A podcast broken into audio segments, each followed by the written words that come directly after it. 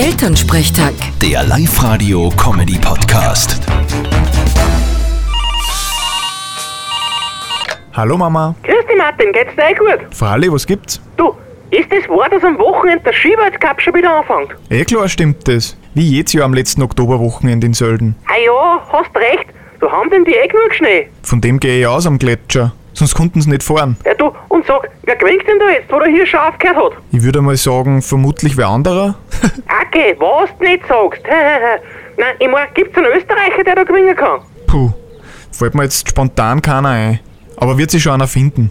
Ich glaub, dass der Manuel Feller heuer groß durchstarten wird. Der taugt mir. Ja, das glaube ich, der ist dir ja ähnlich. Wie machst denn das jetzt? Naja, der fällt bei den Rennen fast genauso oft aus wie du beim Wirten. Sehr lustig, haha. Der war wirklich gut. Den muss ich mir merken. Vierte Mama. Bitte Martin. Elternsprechtag. Der Live-Radio-Comedy-Podcast.